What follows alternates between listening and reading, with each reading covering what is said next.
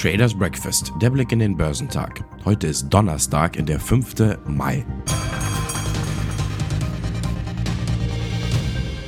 Mit ihrer Zinserhöhung hat die US-Notenbank niemanden mehr überrascht. An den amerikanischen Aktienmärkten kam aber die Klarheit über den weiteren Zinspfad sehr gut an. Die Aktien im asiatisch-pazifischen Raum legten im Donnerstagshandel zu, nachdem die US-Notenbank über Nacht die weithin erwartete Entscheidung getroffen hatte, den Leitzins um einen halben Prozentpunkt anzuheben. Chinesische Festlandaktien lagen im Plus, als sie nach den Feiertagen in den Handel zurückkehrten. Der Shanghai Composite legt um 1,11% zu, während der Shenzhen Component sich von früheren Verlusten erholte und um 1,06% stieg. Der Hang Seng Index in Hongkong stieg ebenfalls um 0,66%. Die Aktien von JD.com und Bilibili stiegen um 2,17% bzw. 5,5%. Die beiden Unternehmen wurden von der US-Börsenaufsichtsbehörde auf eine Liste von Unternehmen gesetzt, denen die Auslistung von den amerikanischen Börsen droht. Der australische S&P ASX 200 kletterte um 0,68%. Nachdem die Federal Reserve die Zinsen um einen weithin erwarteten halben Prozentpunkt angehoben hatte und der Vorsitzende der Zentralbank Jerome Powell eine noch aggressivere Inflationsbekämpfung ausschloss, stiegen die Aktienkurse am Mittwoch in einer Erleichterungsrallye aus ihrer Flaute von 2022 deutlich an. Der Dow Jones stieg um 932 Punkte bzw. 2,81 Prozent und schloss bei 34.061 Punkten. Der S&P 500 stieg um 2,99% auf 4.300 Punkte. Der technologielastige Nasdaq Composite stieg um 3,19% auf 12.964 Punkte. Dies war sowohl für den S&P 500 als auch für den Dow der größte Anstieg seit 2020. Nach der möglichen Übernahme von Twitter erwägt der Technologiemilliardär Elon Musk die Einführung von Preisen für Online-Dienste. Twitter ist für gelegentliche Benutzer immer kostenlos aber für gewerbestaatliche Benutzer kann es etwas teurer sein, twitterte er. Musk will Twitter kapern und wirft dem US-Kurznachrichtendienst vor, die Meinungsfreiheit auf der Plattform zu stark einzuschränken. Musk einigte sich mit dem Vorstand auf einen Deal mit einem Wert von rund 44 Milliarden Dollar, setzte aber auf genügend Aktionäre, die ihm ihre Anteile geben. Twitter und Musk wollen die Übernahme bis Ende des Jahres abschließen. Die US-Notenbank hat am Mittwoch ihren Leitzins um einen halben Prozentpunkt angehoben und damit den bislang aggressivsten Schritt im Kampf gegen die hohe Inflation unternommen. Die Inflation ist viel zu hoch und wir wissen um die Not, die sie verursacht.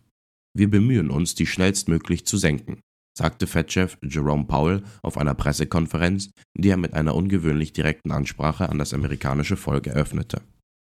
Er wies auf die Last der Inflation für Menschen mit geringerem Einkommen hin und sagte, wir sind fest entschlossen, die Preisstabilität wiederherzustellen. Top-Performer am Dow Jones waren Honeywell, Caterpillar und 3M. Im S&P 500 überzeugten Paycom Software, Generac und Inface Energy am meisten. Im technologielastigen NASDAQ 100 legten Starbucks, AMD und Match Group die beste Performance hin. Im deutschen Handel wollte vor Veröffentlichung des Zinsentscheids um 20 Uhr mitteleuropäische Zeit kaum ein Anleger ins Risiko gehen. Der DAX ging nach einem schwankungsarmen Tag einen halben Prozent tiefer aus dem Handel. Am Ende stand auf der Anzeigetafel ein Schlusskurs von 13.970 Punkten. Airbus hat am Abend Quartalszahlen veröffentlicht. Der weltgrößte Flugzeughersteller konnte den Umsatz um 15% auf 12 Milliarden Euro steigern.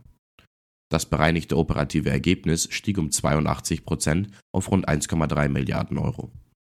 Der Jahresüberschuss betrug 1,2 Milliarden Euro mehr als das Dreifache im Vergleich zum Vorjahr. Damit hat Airbus die Erwartungen der Analysten weit übertroffen. Airbus-Chef Guillaume Follet rechnet damit im Laufe des Jahres wie geplant rund 720 Verkehrsflugzeuge an seine Kunden auszuliefern. Gleichzeitig kündigte der DAX-Konzern an, die Produktion von Mittelstreckenjets weiter auszubauen.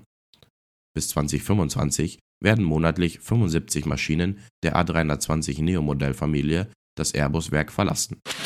Trotz geringerer Absatzzahlen und der Folgen des Ukraine-Kriegs hat Volkswagen im ersten Quartal fast doppelt so viel Umsatz gemacht wie im Vorjahr. Das Ergebnis nach Steuern stieg im Jahresvergleich von 3,4 Milliarden Euro auf 6,7 Milliarden Euro. Dank gestiegener Verkaufspreise verlief die Situation für besonders teure Marken gut. Wegen Chipknappheit liefert der DAX-Konzern zwar ein Fünftel des Fahrzeuge aus, der Umsatz stieg aber nur um 0,6% auf 62,7 Milliarden Euro. Top-Performer am DAX waren Fresenius, BASF und RWE. Heute werden die deutschen Industrieaufträge gemeldet. In den USA sind abgesehen von den wöchentlichen Erstanträgen auf Arbeitslosenhilfe keine wichtigen Wirtschaftsdaten zu erwarten.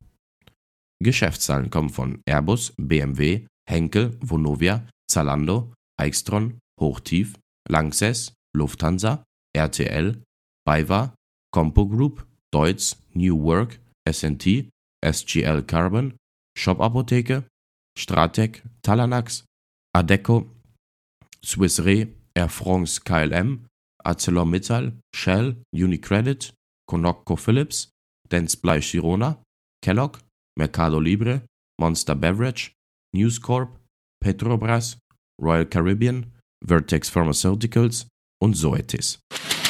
Die Futures bewegen sich uneinheitlich. Der DAX ist 0,5% im Plus.